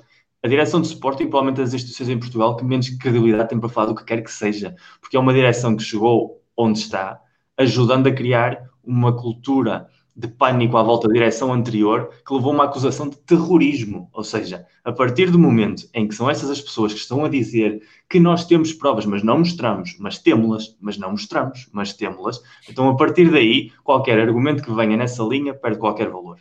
E depois a teoria de quem joga com quem arrasta casas. Nós falámos aqui ontem, se não me engano, no nosso grupo do WhatsApp privado. É muito difícil que um clube tenha casos, vá a jogo com outra pessoa, de outro clube, e esses casos não passem de uma pessoa a outra. Porque esse, esse, é o drama deste vírus. É que, mesmo os assintomáticos, a facilidade com que transmitem o vírus é tal que é praticamente impossível que chegamos ao final do campeonato e nem toda a gente tenha tido surtos por ter jogado com outras pessoas. Isso não implica nenhum drama, nenhuma teoria da conspiração em si, porque muitas das vezes o não assintomatismo obriga a um controle quase cotidiano dos testes dos jogadores. E não é por acaso que agora, se tivesse acontecido o Benfica ter 17 casos depois de jogar com o Vitória de Guimarães, que tinha tido um surto também em dezembro, estamos aqui a falar exatamente da dinâmica. Agora, a taça da Liga, que para mim o Porto ia jogar com 19 juvenis, uh, eh, 11 titulares e 8 suplentes, e nem sequer levavam só titular a jogo, porque toda a gente sabe o que é que eu acho desta competição, importância absolutamente zero eu prefiro que o Porto perca hoje e que não tenha de jogar a final. Obviamente quero que o Porto ganhe sempre, não é isso que eu queria dizer no sentido pejorativo da questão, mas eu não estou aqui nesta competição a olhar para ela com o interesse de a ganhar. Eu quero é que ela passe o mais depressa possível e com menos consequências. Mas é que se não houvesse taça da Liga, havia campeonato. E tudo aquilo que nós estamos a falar sobre os casos, sobre esta dinâmica, ia existir, mas com jogos a contarem a sério. Jogos que valem três pontos, jogos importantes para um objetivo comum dos três dos três grandes, neste caso, nossos três a título pessoal. E vai chegar um momento em que o mundo do futebol vai ter de decidir o que é que quer. Obviamente, nós temos de ver que o mais importante é a sociedade como tal, é o nosso mundo. Não é quem é que ganha o campeonato, não é quem é que vai ganhar os três pontos. E vai chegar um momento em que a coisa está tão preta que o futebol tem de também parar, respirar e, sobretudo, respeitar aqueles profissionais que estão nos hospitais a sofrerem com provavelmente o maior drama que vão viver na história das suas vidas, como profissionais, e os pacientes, o maior drama que vão viver como pacientes. Portanto, chafurdar com isto é das coisas mais tristes, lamentáveis e expectáveis ao mesmo tempo do nosso futebol. E isso, isso toca-nos a todos. E nem falsas virgens, nem uh, direções que têm a sensação de ter uma superioridade moral, nem diretores de comunicação que sempre gostam de utilizar este tipo de coisas para subirem à palestra e darem ensaios de importância, nem, nem falsos vitimismos. É um problema que faz parte desta negridão do nosso futebol em geral. E é pura e simplesmente anedótico, mas ao mesmo tempo simbólico que ocorra ao mesmo tempo que a competição mais ridícula do nosso futebol. A acontecer. Não tinha havido taça da Liga, estaríamos a falar provavelmente de jornada de campeonato, estaríamos aqui ainda mais uh, atacados na sensação de superioridade que isso pudesse dar a cada uma das equipas, porque se este jogo que o Benfica tem agora de campeonato e não puder jogar com 17 jogadores, o que é que fazemos? Pois. que fazemos? É, porque é, hoje, hoje o Elche está a jogar com o Valladolid e o Valladolid tem 11 jogadores infectados que não podem jogar, mas está a jogar. Qual é o critério? Não sabemos.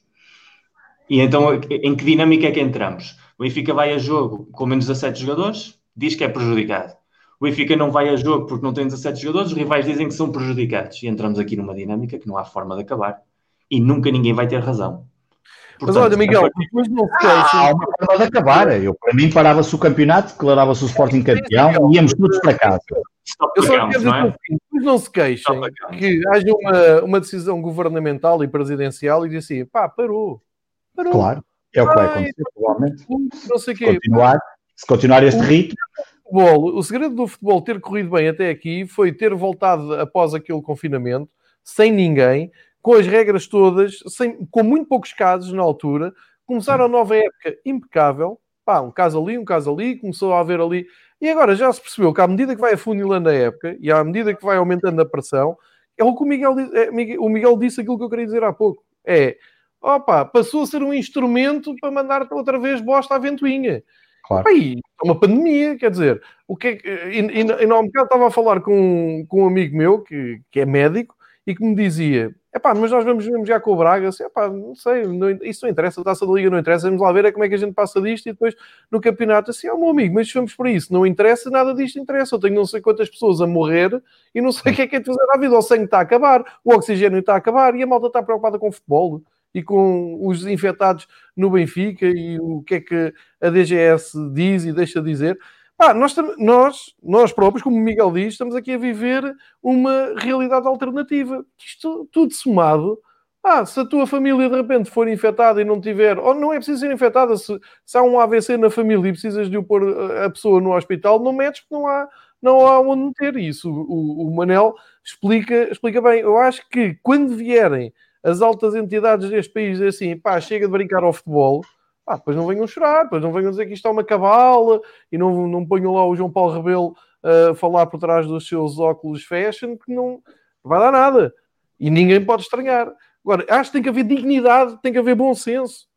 E nisto que o Miguel está a dizer, que, que é verdade, é pá, não se aproveitarem destes casos, não, não comecem a mandar, ah, tu controlas e aquele não sei quê, e o outro foi beneficiado. Pá, eu, e, e vou falar porque é o meu clube e estou à vontade. Acho que o Benfica foi grande nesta semana. Disse: pá, temos estes casos, vou à DGS, olha, isto é assim. Ah, não dá para fazer nada, vocês não tomam decisões. Para a Liga. A Liga está tudo, nesta altura, está tudo a olhar para as pinturas que o, que o Varela disse. É pá, olha, falta pintar assim. Olha, mas há aí uns surtos, uma coisa, uns surtos de Covid, uma coisa assim, em, em, em três das quatro equipas. É pá, mas tens de pintar aquilo melhor, pá. Tens que dar aí uma de mão. Portanto, a Liga está-se nas tintas. A DGS não é, não é da competência deles, diz que a Liga é que, é que tem que decidir. E o país está todo a assistir a isto, a olhar, a abanar mas terá a sido, Mas terá sido a DGS a dizer que o Nuno Mendes e o Sporar não podiam jogar. Portanto, a DGS terá sido... Terá, terá... A, minha, a, minha pena, a minha pena me tenha sido necessária a DGS dizer isso. Porque volto a dizer... Claro, claro. Para mim essa é a questão. claro. falso positivo, o perigo que tem um falso positivo, um perigo que tem exige, exige eu, aqui eu acho que a Taça Liga é o pretexto. Aqui está-se a jogar o campeonato e a Taça Liga está pelo meio. E acho que ali há elementos de, sobretudo neste caso Sporting Porto, que é quem está mais ao barulho, o Benfica está um pouco distanciado, mas ali há claramente um jogo psicológico que tem a ver com o campeonato. O Sporting ir a jogo com jogadores que não precisava deles, porque não é uma competição prioritária para o Sporting, como o Varal diz bem, o plantel é curto o suficiente, se calhar até lhe fazem bem uns bons dias de descanso, porque são jogadores que podem ser úteis em jogos importantes. Está a tomar uma posição de força. O Porto aproveita, vê o sinal, faz aquilo que sabe fazer muito bem, quer dizer, ah pá, mas se então estão a fazer isto, eu tenho de denunciar isto, porque somos nós contra o mundo e, portanto, somos nós agora contra estes tipos que querem jogar com jogadores que não podem jogar e estão aqui a incumprir as situações. O Sporting aparece outra vez com, ah, mas nós temos informação, lançando esse empurcamento de, digamos, ah, se agora houver um positivo daqui a três semanas, partindo do princípio que o campeonato continua, nós avisámos que nós tínhamos aqui informação que só nós é que temos e sabemos. Essa dinâmica tem muito mais a ver com o que vai acontecer nos próximos dois meses de competição do que com a Taça Liga. Agora, o triste é que tenha começado. O triste é que tenha havido um clube, neste caso é o Sporting, podia ser, podia ser a, a Cova da Piedade, a dizer que tinha dois jogadores com falsos positivos e em vez de ser responsável dizer não vão ao jogo, isolamento, como diz o Manel, da mesma maneira que o Otávio tinha Covid e devia ter estado em isolamento, da mesma maneira que houve outros clubes com jogadores que deviam ter estado em isolamento e ninguém os cumpre. Porque não interessa. Porque se sentem maiores, superiores emocionalmente, economicamente e institucionalmente à maioria dos cidadãos, que são quem está verdadeiramente a sofrer com isto. Que depois o outro clube aproveita essa situação para levar ao seu campo, ao seu terreno e tentar extrapolar. E aqui entramos já numa linha em que não tem fim, porque quando começas não acabas. Claro. Há uma. Como como vocês sabem, eu faço yoga. E, e, provavelmente, em vez de estar a ver o jogo de Sporting Rio Ave, estava a fazer yoga, porque não me lembro de nada do que o Varela disse em relação ao jogo. Mas uma das coisas, uma das, uma das coisas básicas é, quando começas uma ação, tenta saber de antemão como é que achas que ela vai terminar. Porque se não tens essa sensação, perdes o controle fácil. É muito fácil começar a cuspir para o ar. Mas tenta saber onde vai cair o cuspo. Porque se tu não sabes, não sabes perfeitamente quais são as consequências que podes vir a ter. E o que entramos nesta semana foi nessa dinâmica. Cada um a cuspir para o ar, sem saber o que lhes vai acontecer, e num perpétuo recuperar de velhas dinâmicas negativas, que estamos exatamente no momento histórico em que elas deviam ter desaparecido por completo e ter um pouco de cidadania, de humanidade e de comportamento eh, empático para com o próximo. E é exatamente isso que, mais uma vez, determina continuamos a ter o futebol mais podre de, de futebol europeu em geral, mas sobretudo do que muitos dos adeptos merecem que tivéssemos. Deixa-me dizer duas coisas. O, a questão do, dos falsos positivos agora que, que, que originou um, entre o, Porto e o Sporting, foi entre o Porto e o Sporting, podia ter sido entre o Sporting e o Benfica, podia ter sido entre o Benfica e o Porto. Um, diria que, tendo em conta quem foram as pessoas que pegaram nisso, já aqui dissemos várias vezes, já referi também aqui algumas vezes, uh, provavelmente as, as comunicações dos clubes são do pior, são talvez um dos cancros mais, mais perigosos que temos, mais perigosos, quer dizer, o cancro já de si é perigoso, mas que temos aqui no futebol nacional nos últimos anos. E isto é válido para, para praticamente, digamos, os três grandes, porque normalmente lançam, lançam, uh, lançam a tal merda para a ventoinha com facilidade um, e muitas vezes a direção acham que é do adversário e depois ela vai-lhes bater na cara. E, um, e eu estou à vontade porque eu, eu, não vou muito à bola com o atual diretor de comunicação do Sporting, acho que, enfim, é uma figura absolutamente desenquadrada do que eu entendo que, que deve ser uma comunicação de um clube de futebol. Um, esse, é, esse é, o primeiro caso, e portanto andaram ali uh, a atirar e basta ver, abrir qualquer jornal online e ver as notícias que estão e é acusações para trás e para a frente. Uh, e, portanto, não, não, saímos disso num momento tão complicado como este. E depois a outra. Podias provar para o Ilório no Departamento de Comunicação, se calhar rendia melhor. Ah, se calhar, até, eu, eu, eu vou-te dizer, um, um, mudo faz melhor do que o Miguel Braga. Um mudo, neste momento lá, ou até a estátua do leão sentado na cadeira do Miguel Braga é capaz de fazer menos, melhor, porque pelo menos não diz as neiras. Uh, e, portanto, é capaz de. O Miguel Braga de vez em quando diz umas coisas acertadas mas, mas diz muita coisa errada e, portanto, um mudo ali ou uma estátua é capaz de acertar mais.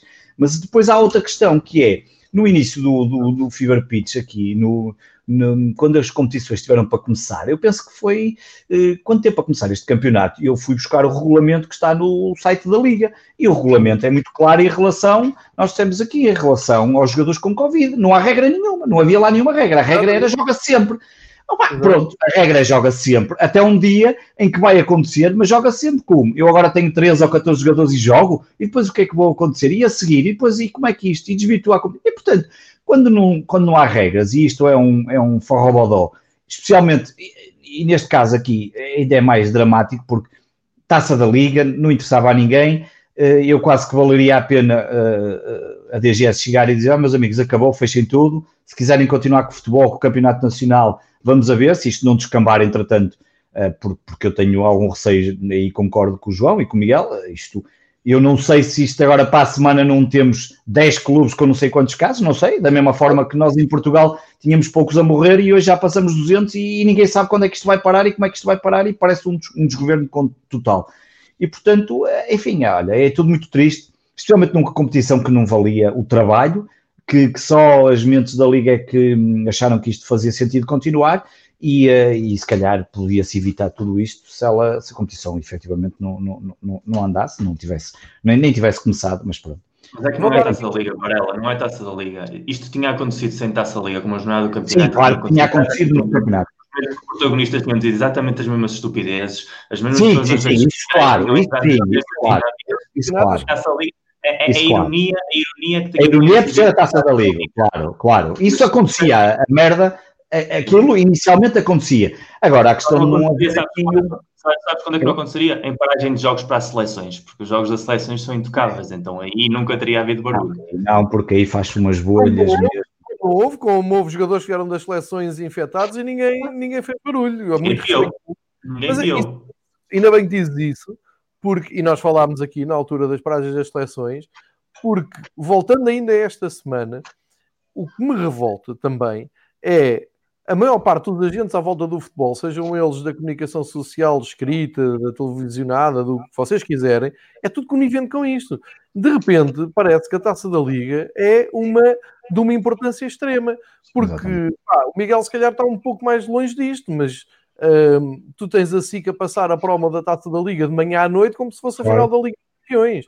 Tu tens os jornais desta semana, desde domingo, com artigos incríveis sobre a Taça da Liga, que às vezes leio e fico a pensar, mas sou eu que não estou a ver qual é que é a importância desta competição. Ou seja, há um saneamento inacreditável em que todos são coniventes. Portanto, depois não venham também armados em, em virgens ofendidas, como diz o Miguel, a dizer, é pá, ah, isto não pode ser assim, pá, não pode ser qualquer preço. Não, toda a gente está a arrumar para o mesmo lado. Está toda a gente está a caminho de leiria, toda a gente está a caminho do sofá para ver, para ver o jogo, no, no, tudo no Twitter no dia todo a dizer isto não pode ser, não pode ser. Então, e como é que joga o Porto? É 3-4-3? Porque se a malta também se é pá, virasse as costas, como diz o Miguel, se olhasse para isso e disse assim: Ah, o Benfica vai jogar com o Braga? Pá, não quer saber. Eu, o jogo é depois para o campeonato e depois com o Arsenal e para a taça de Portugal. Isso é que me interessa. Com o Braga para a taça da Liga é, é tipo um jogo de pré-época, não é? Há curiosidade para ver como, como é que aquilo corre. -se. É como o Miguel há pouco disse tudo. É que isto passa depressa e não deixe moça. Mas há toda uma, uma nação. Não é só, não são só os clubes que estão presos aos seus compromissos com, com a Liga. Não é só a Liga que está a dormir. E volto a repetir, neste momento são sete e um quarto da tarde. Já alguém ouviu falar alguém da Liga Portugal a dizer seja o que for? Nada, zero. Silêncio absoluto. Isto é muito triste e diz muito de quem organiza o, o futebol. É estarem-se a fazer de mortes para ver se isto passa. Porreiro. Mas toda... Epá, é o recorde, hoje tinha um webinar. Porreiro. O recorde é o jornal do, de, epá, diz o recorde, diz a bola que tinham ontem duas páginas a, a falar do Proença. Hoje eram os dois mil dias ou não sei o quê. Acho que fazia o aniversário do Proença à frente da, da, da Liga Portugal. Isto só para dizer, pá, toda a gente tem culpa. Toda a gente faz parte deste circo, toda a gente contribui para esta palhaçada. O que eu tiro deste episódio foi algo que ele disse o Miguel e que eu já disse hoje à tarde, em círculos privados. Disse, pá, mas não é possível os clubes baterem o pé e dizer assim, não vamos, Quer saber? Dizer, pá, não, isto, uh, aquilo está tudo protegido por sanções e castigos. Não te sei dizer, Miguel, não te sei dizer ao, ao certo. Mas, eu acredito que estejam, mas sinceramente, sinceramente, com o peso institucional e social que tem Porto e Benfica, pelo menos os dois casos, se os dois se juntam numa ação conjunta, eu posso ter a certeza que não há contrapartida negativa. Vontade não há. Mas só tu já deste, tu, já deste a resposta. Isto tinha que ser os quadros, tinha que ser uma claro, coisa Tinha que ser uma coisa contestada pelos quadros. Tinham que olhar, uma, tinham que fazer uma coisa que já há 10. Mas não pode ser os quatro porque o Braga, por exemplo, ainda lhe deve dinheiro do Sporting, portanto, a partir Não, está tudo em dia. O Salvador esta semana. Não, o único problema de ser os quatro é que o Salvador, se se reunisse, quando desse conta, no final já nem tinha o Paulinho também na equipa, e portanto ele tem medo ele tem medo de entrar numa sala com barandas, porque ele já sabe que da próxima vez que entrar, o Paulinho já não está em Braga. Portanto, é não, mas está tudo cá, até agora o Salvador disse esta semana, também foi o Salvador que disse, e vale o que vale, mas foi o Salvador que disse, o Sporting está a cumprir religiosamente com o que está estabelecido em relação ao Ruben Amorim. Acho muito bem. Mas isso, isso tem a ver com o que eu tenho dito, João. É impossível, é impossível melhorar o que quer que seja do nosso futebol enquanto não houver um pacto de Estado, como se costuma dizer, entre os verdadeiros intervenientes. E não existindo uma liga, não existindo uma federação interessada nisso, não ser os clubes a ter essa iniciativa. Agora, quando tens Porto e Benfica, os presidentes odeiam de morte, literalmente, e que raramente seriam de estar de acordo por algo. Quando tens o Sporting, tem um presidente que está mais preocupado em silenciar a oposição interna e em, em fazer-se forte uh, para cumprir determinados interesses. E quando Ui, tens um presidente é, isso, que é um, que é um, já que é um, Diz? Diziam-te já que és, do, és a, a, favor do Bruno Carvalho, pá, tu não podes dizer uma coisa dessas. No seio do esporte. Vou já dizer que tu és. Exato, é terrorista. Cuidado, dizes isso dessa forma. Olha, se for eu a dizer, aí já uns quantos que vêm já dizer ao Twitter que eu sou um brunete. tens mais seguidores que eu. Tens mais seguidores que eu. Tenho mais seguidores burros. Ah, isso é que é o problema. Alguns têm que os silenciar. Tenho andado a tratar disso, dessa limpeza. Calma, Varela Ventura. Entre podcast e podcast. Entre podcast e podcast. Mas é verdade, e, e aí, aí, o Miguel tem toda a razão. Isto só com uma concertação dos quatro, que é uma coisa que não é nada normal, porque tu, qual, qual, foi a última vez que tu viste os clubes todos ao lado de qualquer coisa? Não, não deve ser fácil. Sabes o, que é que, sabes, sabes o que é que eu diria? Os clubes não são capazes de dar esse sinal, mas as pessoas deviam, os adeptos deviam. E eu acho que na próxima semana, quando estivermos aqui a gravar, não deveríamos falar em absoluto o que aconteça nestes dois dias da taça da Liga. Ignorar ah, completamente. Diziam os italianos: silêncio stampa pegas num convidado, vem um convidado falar de bola a sério, falar de futebol, dos nossos clubes, não queres saber quem é quem vai dar essa liga. Hã? Temos campeonato no fim de semana, não temos? Até ao próximo episódio. Não, porque não, não, é, não. é taça da Liga no sábado. A taça da Liga é até domingo, afinal é, no sábado. Afinal é no sábado, é no sábado. é no sábado. Portanto, no próximo Fever Pitch, vamos ter que inventar Manel Olha, deixa dizer, deixa dizer aqui uma coisa. O Tiago, faz, o Tiago Coelho faz aqui uma pergunta muito interessante, que é, se fossem outros quatro clubes, será que havia jogos? Isso é uma pergunta pertinente, porque se, se não fosse o Pedro... taça da Liga. Estava fechado, não, é, nem havia taça da Liga, estava tudo fechado, já estava tudo em casa a esta hora. A esta hora o Proença estava a jogar Fortnite com os filhos dele e agora o Sporting também já está no Fortnite e ele podia escolher. Varela, há aqui um, um companheiro que nos está a ouvir que é SCP Rub. Sim, eu eh, conheço é, é da tua. É da tua conheço, é bem, conheço muito bem. Já estive no podcast deles também. Muito bem, muito bem. Pá, uh, sabes o nome dele, não? Não, por acaso não. Só conheço pelo coisa, agora não, eu nem me recordo. É, sabe, rapaz, eu sou muito mal. Eu sou muito mal nessas coisas. Eu sou muito mal nessas coisas. Ele, ele levanta aqui a questão se eu acho que, que a Liga terá feito pressão ao Benfica para jogar. Um, o meu amigo, a questão é, é, essa mesmo. A Liga não fez pressão, a Liga fez-te morta. Se a Liga não diz nada, é porque há jogo. Pá, isto é, não é? É como tu, tu precisas meter o dia de férias e vais dizer ao teu chefe: é pá, preciso muito meter o dia da manhã de férias. E ele, ok. Olha, que o Sérgio está aqui a dizer que as equipas eliminadas hoje jogam para o campeonato no fim de semana. Pois era a ideia que eu tinha. Eu ah, pronto, tinha... eu também. Eu vou, olha, eu vou te dizer, eu estou tão afastado disso. Olha, eu nem sabia que o jogo era na SIC, sou há bocado, porque me perguntaram e eu não sabia, fui ver e vi que o jogo era na SIC. Eu nem sabia, uh, como eu não vejo raramente, vejo televisão, nem sabia que era na SIC. Mas não tinha a ideia que pensei até que parávamos mesmo. Pensei que se jogava no, no sábado e o resto estava parado, sei lá. Isto. Uh, não, pensei que... é muito, é muito simples. Falamos do, jogo, falamos do que se joga no campeonato. Tu dizes ao Manel que deixam os pacientes em em stand-by e que venha aqui falar connosco de futebol e ignoramos a taça da Liga por completo e damos o exemplo que mais ninguém parece saber dar, que é pegar de uma determinada vez numa competição que não faz sentido nenhum, que só tem prejudicado o futebol português em geral, os clubes em particular e os adeptos mais concretamente, e simplesmente eliminar isso do nosso discurso, porque no final nós acabamos também, estamos aqui a falar há quase 40 minutos de uma competição que a nós interessa-nos o mesmo que o Campeonato Nacional de Caricas. Tu imagina que eram 40 minutos que o Sporting, o Varela podia estar a falar do relatório de contas do Sporting e não está. Ou de Xandão, ou de Xandão, calcanhar de Xandão, que ainda não falei este ano, pá, mítico calcanhar de Xandão, cara. E olha, mim, é que vocês quiserem. Não... O calcanhar de Xandão já foste fora da Taça de Portugal e já empataste com o Rio Ave. Nós só ganhamos competições que não são eliminar, viramos agora a coisa. Antigamente, nas competições a eliminar, estávamos fortes, mas não contávamos para o campeonato. Agora no campeonato estamos melhor, não contamos nas eliminar. Talvez para o ano contemos para as duas, não sei. Já há momentos em que não contamos para as duas. Só nos falta contar agora mesmo para as duas. Olha, agarrando nesta. das Ligas dos Campeões. Agarrando nesta sugestão do Miguel. Uh à partida, temos o Manuel Neves para a semana numa conversa a quatro sobre futebol, marcada mais ou menos para esta hora, do mesmo dia, a ver se, se as nossas agendas dão todas. Um, porque o, o Manuel tem sempre ótimas histórias de, de futebol. Uh, e num grupo que eu tenho com pessoal mais ou menos conhecido, que às vezes se junta, conhecido de praça pública, que se junta para jantar, uh, muitas vezes uh, somos incomodados nos nossos almoços ou jantares com malta que vai ter com, com as mais variadas figuras, não vou agora aqui dizer quem, para pedir fotografias, para pedir um autógrafo, uma coisa assim qualquer, e ficam sempre a olhar para ele com ar de pena. E alguém uma vez disse assim: isto é giro, Está, estão aqui um, epá, artistas do mais alto calibre de nada, da palhaçada, do desporto, disto e daquilo, e depois está aqui um gajo que salva vidas. O gajo estava a vir aos olhos da sociedade, é que é o desgraçadinho que está aqui nesta mesa.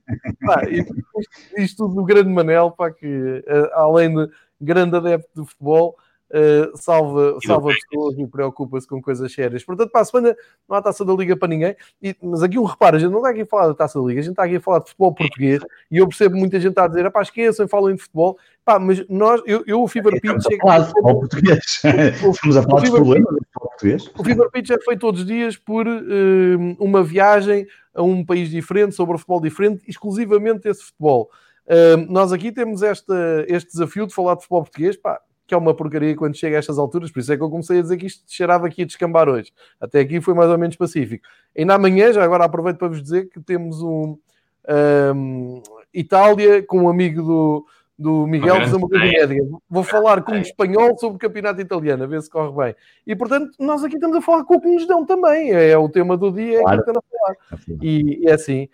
Para finalizar, temos o, Miguel, o Manel para a próxima semana. Temos futebol daqui um bocado que não interessa para nada, mas vamos todos ver na mesma, porque também estamos confinados e não há melhor para fazer. Também não há tantas boas séries para ver. Olha, já viste o documentário do Tiger Woods? Não, não viste. Não, não, já devias ter visto. Tá, há muita coisa para ver.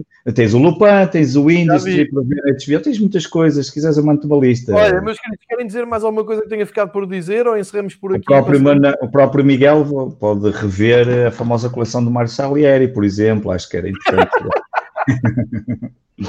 Qual coleção? coleção? do Mário Salieri, acho que é importante. Não te vou dizer mais nada, pesquisas, pesquisas do Google.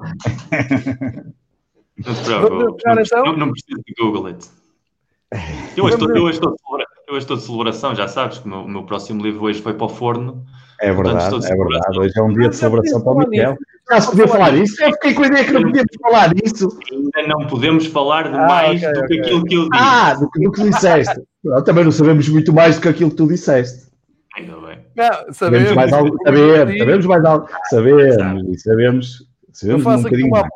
Assim como faço a promessa da próxima semana não falarmos da taça da Liga e termos aqui o Manel, uh, faço aqui outra promessa, outra promessa não, faço aqui uma previsão de quando sair o, o, livro do Miguel, aqui no lado direito no chat, vão estar aqui uma data de jornalistas e comentadores ansiosos para falar com o Miguel sobre o livro. Digo eu. Fica aqui no ar, não é? É, o Miguel, é, o Miguel é capaz. É. O Miguel, Miguel Colibro é, de, Miguel Colibro é desta que vai parar ao canal 11. Está, está lançado. Esse é a rampa lançamento que vai ser para subir. Olha, meus queridos, Fiquem bem, fiquem bem confinados. Vejam... Vamos embora, cá um arroz de tamboril para comer enquanto se vê o Sporting é ganhar no Porto. Vamos embora. Miguel, muito obrigado pela presença. Pedro, muito obrigado. Pá. Um abraço. Muito obrigado pelo desabafo. Terapia de grupo, muito obrigado aos mais de 50 que apareceram por aqui em direto. E Olha, na sexta-feira vou gravar com Sérgio Ingrácia e João Nuno. Eu e mais um amigo do Sporting vamos gravar aí um Sporting Benfica de modalidades. Eu e o Tiago Botelho do lado do Sporting e o João Nuno e o e o Sérgio Ingrácio vamos gravar, e vai ser em direto também, vamos gravar aí com a malta do Benfica Independente sobre as modalidades. Portanto, quem quiser saber, é na sexta-feira, acho que vai ser às nove e meia, parece que já está fechada a hora. Dá-lhe! Vai ser alma. muito bom. Grande vamos embora, então. Grande abraço para todos. Grande abraço para todos. Bom futebol. Um abraço.